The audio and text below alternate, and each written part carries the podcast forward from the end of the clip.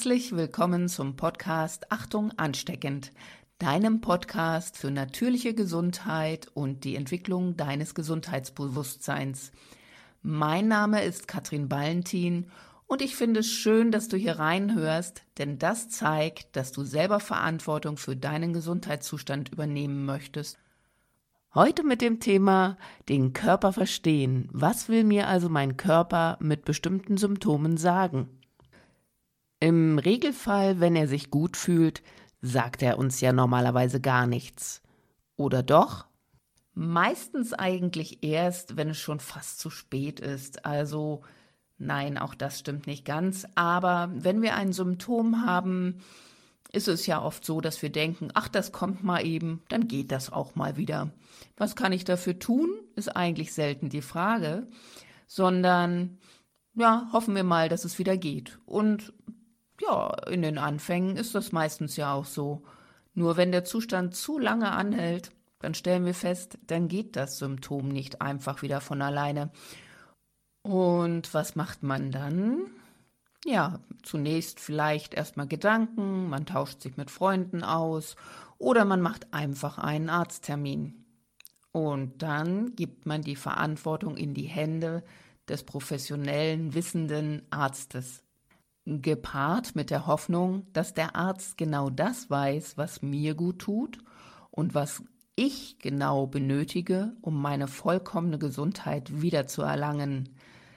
Ob das dann immer so ist, werden wir auch in diesem Podcast beleuchten, denn es gibt viele Möglichkeiten, Symptome zu beseitigen, ohne unter Umständen dabei wirklich Gesundheit wiederherzustellen. Also ich kann ein Symptom wegdrücken und die eigentliche Ursache dabei gar nicht mitbehandelt haben oder mitgesehen oder verstanden haben. Dann bin ich natürlich auch erstmal beschwerdefrei und der Körper sagt nichts mehr. Aber ob er das lange so aushalten kann, das ist dann die zweite Frage. Kommen wir doch nochmal zur Definition von Gesundheit. Da gibt es sehr viele Versuche, Gesundheit zu definieren, eine davon lautet, Gesundheit ist der Zustand vollkommenen körperlichen, geistigen und sozialen Wohlbefindens und nicht allein das Fehlen von Krankheiten oder Gebrechen. Somit wird als Krankheit definiert alles, was eine Störung des körperlichen, seelischen und sozialen Wohlbefindens hervorruft. Krankheiten werden sehr verschieden eingeteilt, zum Beispiel, was ja bekannt ist, in chronische Krankheiten und in nicht chronische Krankheiten. Manche Krankheiten tauchen auch in Schüben auf. Das bedeutet, dass sie Phasen der Verbesserung haben, die sich abwechseln mit Phasen der Verschlechterung. Es gibt manchmal auch den Umstand, dass Erkrankungen scheinbar ausgeheilt sind und dann doch wieder erscheinen. Das nennt man dann Rezidiv. Interessant war bei meiner Recherche festzustellen, dass die häufigste nicht chronische Krankheit, dass das Erkältungen sind. Bei den chronischen Krankheiten berufe ich mich auf eine Studie, die von 195 Ländern mitgeführt worden ist, wo sich 1800 Wissenschaftler daran beteiligt haben. Demnach gehört zu den häufigsten chronischen Krankheiten an Stelle Nummer 1 Karies, an Stelle 2 der Spannungskopfschmerz, Nummer 3 Blutarmut durch Eisenmangel, Nummer 4 Hörschäden, Nummer 5 Migräne und gefolgt von Sehproblemen. Dies ist etwas anders, als ich es persönlich gedacht hätte. Zu den Krankheiten, die am häufigsten zum Tode führen, ich glaube, das ist am weitläufigsten auch bekannt, gehören Herzerkrankungen, Durchblutungsstörungen des Gehirns sowie Atemwegserkrankungen. Und was vielleicht auch noch mal interessant ist zu hören, zu den tödlichsten Infektionskrankheiten der Welt gehört immer noch TBC, also Tuberkulose. So, nun muss man auch feststellen, dass der Körper ja ein wahres Wunderwerk ist. Also er besteht ja immerhin aus 70 oder ja manchmal sogar bis zu 120 Trillionen Zellen. Das ist ja eine Wahnsinnsmenge, die alle irgendwie gemanagt werden wollen und die alle irgendwie einen Impuls brauchen, dass sie so, wie sie bestehen, weiter bestehen dürfen, in ihrer vollen Funktion. Dass es da hin und wieder mal zu Dysregulationen, also zu Störungen kommen kann, erscheint da durchaus völlig nachvollziehbar. Aber der Körper verfügt eben auch über sehr, sehr starke, ausgeprägte Selbstheilungskräfte. Und das ist eigentlich faszinierend, wenn wir nämlich in dem Gefühl sind, auf unsere innere Stimme zu hören, also achtsam mit uns umgehen oder achtsam sind, dann spüren wir schon sehr deutlich, was der Körper uns damit sagen möchte. Nur in unserer heutigen aktiv nach außen gerichteten Lebensweise ist es uns manchmal gar nicht möglich mehr, unserer eigenen inneren Stimme zu vertrauen oder sie gar wahrzunehmen. Wenn wir sie wahrnehmen, bedarf es in der heutigen Zeit sogar noch etwas Mut, genau ihr zu folgen. Wie oft erlebe ich zum Beispiel gerade bei Schwangeren, dass sie sich in die Verantwortung des Gynäkologen geben, der dann per Ultraschall checkt, ob denn alles in Ordnung ist mit dem Baby. Aus der Praxiserfahrung heraus kann ich sagen, selbst wenn der Ultraschall die Bestätigung für einen gesunden Zustand des Babys belegt, heißt das noch lange nicht, dass es einen Tag später oder zwei Tage später auch noch der Fall ist. Drum ist das so eine Scheinsicherheit, die nicht unbedingt hilfreich ist. Das heißt, die Muttis suchen sich im Außen die Sicherheit, die sie eigentlich bei ihrem eigenen Bauchgefühl entwickeln sollten, was viel sicherer letzten Endes ist, wenn man es lernt, darauf zu hören. Dies gilt natürlich nicht nur für Schwangere, sondern auch für jegliche andere Variante, wo man sich einfach nur durch Vorsorge eine Sicherheit holt. Schlauer wäre es einfach zu sagen, Vorsorgeuntersuchung mache ich, aber zuvor fühle ich mal rein und gucke mal, wie mein Gefühl dazu ist, was da wohl rauskommen könnte. Und dann kann ich es mir einfach anhand der Untersuchung bestätigen lassen, dass es sich richtig angefühlt hat. Also so kann ich auch wieder zu meinem eigenen Gefühl zurückkommen, wie ich es trainieren kann, zu spüren, ob alles im Körper in Ordnung ist oder ob der Körper irgendetwas signalisiert, wo er Hilfe braucht. Und da sind wir auch schon wieder bei dem Thema, welche Ebenen ich betrachten kann, wenn es um Krankheit oder Gesundheit geht. Also rein in der neuen oder Schulmedizin guckt man immer auf die Struktur und die Chemie. Bei der Struktur fasst man eventuell an oder röntgt oder macht ein MRT oder ein Ultraschall und schaut sich an, ob alles heile ist. Oder man macht einfach Laborbefunde, man zapft ein wenig Blut ab und guckt mal bestimmte Werte an, wo man die Vermutung hätte, dass da vielleicht nochmal ein besonderes Augenmerk drauf zu legen ist. Wer sich mit TCM beschäftigt, also der traditionell chinesischen Medizin, der weiß auch, dass es Meridiane gibt, also sogenannten Energieleitbahnen zu den einzelnen Organen. Mittels sogenannter Pulsdiagnostik teste ich bzw. kann man zwölf Meridiane testen und so einen ersten Eindruck bekommen, wo im Körper vielleicht etwas nicht ganz so im Fluss ist.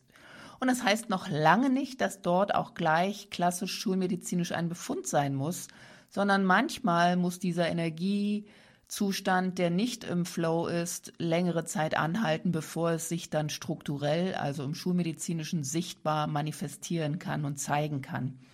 Insofern ist manchmal die chinesische Medizin schon so ein bisschen, naja, Hexenmedizin, die vorhersagen könnte, dass das mal so und so passieren könnte. Aber wenn man einen Befund gemacht hat mittels Pulsdiagnostik, versucht man ja auch, den so zu verbessern, dass es sich gar nicht strukturell dann weiter irgendwie zeigen muss, also gar nicht erst zum Befund in der Schulmedizin werden muss.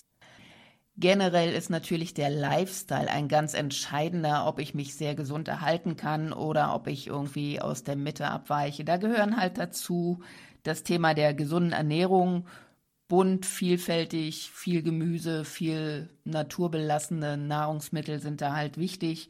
Dann die körperliche Aktivität, nur den ganzen Tag auf dem Bürostuhl kommt auf Dauer nicht wirklich gut, weil Bewegung natürlich Dynamik, Leben ist Bewegung und ohne Bewegung bleiben wir nicht gut im Leben sozusagen.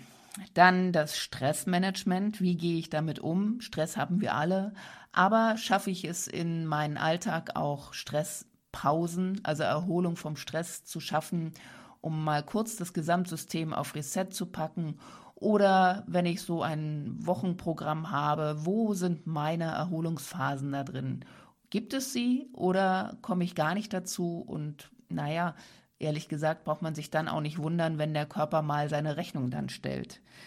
Weiterhin gehört dazu das Vermeiden von Risikosubstanzen. Das kennen wir alle. Also wenn ich nur Zucker zu mir nehme oder viel rauche, das wird nicht unbedingt gut tun. Heißt aber auch nicht im Umkehrschluss, wer viel raucht, wird auch automatisch krank. Dann gehört auf alle Fälle ähm, genauso gut guter Schlaf dazu, also wie lange ich schlafen kann und wie gut ich schlafen kann. Denn in dieser Phase ist der Körper wirklich am Regenerieren, am Heilen, am Reparieren. Das ist die Phase, wo wir auch ganz viel psychoemotional bearbeiten, damit wir dann am nächsten Morgen wieder frisch und munter aufstehen können. Ein weiterer wichtiger Punkt ist die Beziehungsebene. Welche Menschen umgeben mich? Welche Beziehungen pflege ich und welche Beziehungen baue ich auf? Welche Beziehungen brauche ich oder muss ich eingehen? Und wo kann ich vielleicht selektieren, dass ich die Menschen um mich herum habe, die mir wirklich gut tun? Kommen wir mal zu einem anderen Aspekt, und zwar der Epigenetik. Also Genetik kennt jeder und man weiß, wenn es da Fehler im genetischen Code gibt, dann haben wir durchaus genetische Programmfehler. Aber was weniger beguckt worden ist, dass wir eigentlich ganz, ganz viele Gene haben und gar nicht alle nutzen. Das heißt, es gibt ein System im Körper, welches auswählt, welches Gen wir denn überhaupt nutzen.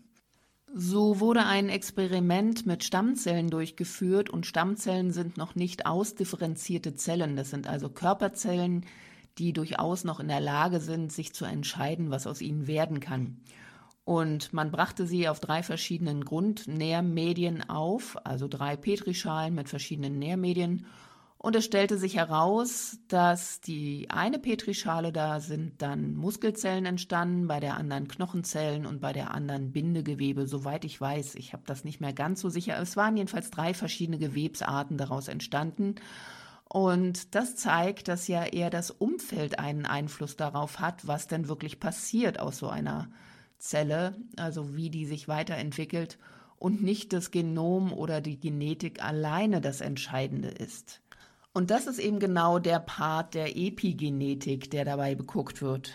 Wir haben immerhin im Körper 200 verschiedene Zelltypen und sie besitzen alle das gleiche Erbgut, also alle die gleichen Gene, aber genutzt werden eben nicht alle. Zum Beispiel eine Herz- und eine Leberzelle sehen überhaupt nicht mehr gleich aus und der Grund ist eben der, dass verschiedene Gene des Genoms, also von diesen DNA-Strang nur genutzt werden und die anderen wiederum ausgeschaltet werden. Die Zelle steuert es, indem sie Gene praktisch aktiviert und andere wiederum stumm schaltet durch das Anknüpfen von kleinen chemischen Molekülen. Stellen wir uns doch mal so eine DNA vor. In der Schule haben wir alle mal gelernt, es ist eine Doppelhelix. Sehr vereinfacht sage ich einfach mal, man stellt sich eine Feder vor wenn, also nicht eine Feder vom Vogel oder so, eine Vogelfeder, sondern eher eine Spiralfeder.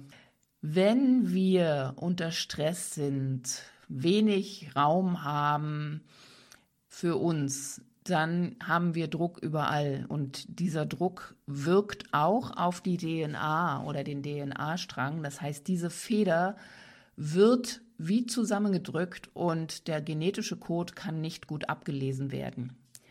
Wenn wir entspannt sind, entspannt sich auch die DNA-Helix. Das bedeutet, dass diese Feder sich wieder entspannt oder sogar aufgedehnt wird. Und jeder kann sich vorstellen, wenn diese Ringe der Spirale weiter voneinander entfernt sind, können viel besser Botenstoffe ran, die dann auch etwas ablesen können, um wieder Proteine zu produzieren, die sehr hilfreich für Reparatur und Heilung zuständig sind. Also haben wir sogar bis zum kleinsten Teil in unserem Körper Stress und Druck bis in den Zellkern hinein, wenn wir außen im großen makroskopischen Bereich, also im physischen Bereich Stress haben. Faszinierend ist ja alleine schon die Vorstellung, so eine DNA-Helix, also diese genetische Kodierung, die, wenn man sie auseinanderzieht, die Spirale, ist sie etwa zwei Meter lang und sie wird im Körper in einen Zellkern verpackt, der etwa ein Tausendstel Millimeter groß ist. Also was für Dimensionen das sind. Und natürlich spielt es da eine wichtige Rolle, wie stark diese Spirale zusammengedrückt ist oder wie weit sie geöffnet ist. Also mit anderen Worten, die Epigenetik beschäftigt sich mit dem Part, der jenseits der eigentlichen Genetik vorhanden ist, und zwar alles, was um den genetischen Code drumherum ist, wie er sich öffnet oder nicht öffnet, ob er sich noch irgendwelchen Molekülen anlagert und wenn ja, in welcher Konstellation. Das heißt, der genetische Code ist zwar vererbbar, aber nicht veränderbar, währenddessen die Epigenetik, also wie der Code sich verwickelt hat mit anderen Substanzen, das wird mit übertragen, also auch vererbt, aber es ist veränderbar. Der Sinn darin besteht, dass wir flexibler auf Umwelteinflüsse mit unserem Körper reagieren können und dann eben entsprechende Gene ausschalten und andere wiederum einschalten können. Also wir haben einen riesigen Pool an Genen vorhanden und wie gesagt, wir nutzen nicht immer alle. Und zu den Umweltbedingungen gehören eben auch ganz, ganz, ganz, ganz, ganz wichtig die Dinge, die wir denken, die wir fühlen, das schaltet auch bestimmte Gene ein oder aus. Und damit haben wir ein Riesenmittel in der Hand, um uns selber zu helfen und zu heilen. Denn wenn wir lernen, dass bestimmte Gedankenprozesse dazu beitragen, dass wir uns nicht gut fühlen, dann können wir genauso auch entscheiden, ob wir weiterhin so denken und fühlen wollen oder ob wir etwas verändern wollen. Und zwar in die Richtung, wo wir dann wiederum Gene aktivieren, die uns besser fühlen lassen und damit gesunden lassen. Man muss dazu auch wissen, dass etwa 1,5 Prozent unserer Gene nur zum Ausdruck kommen und das ist relativ wenig und es gibt etwa 40.000 regulierende Gene, die helfen, andere Dinge herzustellen, die etwa also auch 140.000 Proteine dann bilden. Und Menschen drücken nur etwa 23.688 Gene aus. Jetzt ist halt die Frage, wie kann man mehr Proteine als Gene haben? Das erklärt sich eben einfach da heraus, dass ein Gen circa 3000 Varianten von sich haben kann. Und das wird nun wiederum bestimmt durch die Umwelt und meinen Gedankengang, wie weit ich im Stress lebe oder wie weit ich entspannt bin, positiv durchs Leben gehe und so weiter. In der Epigenetik fand man heraus, dass 95 Prozent aller Gene vom Lebensstil abhängen. Also gleiche Gedanken bringen gleiches Verhalten zum Tragen die gleichen Emotionen, die gleichen Gene und die gleichen Gene sozusagen sind dann die verhaltensabhängigen Gene und erfahrungsabhängigen Gene, die dann immer wieder die gleichen ansteuern und die anderen ausschalten. Somit reguliert die Umwelt das Gen.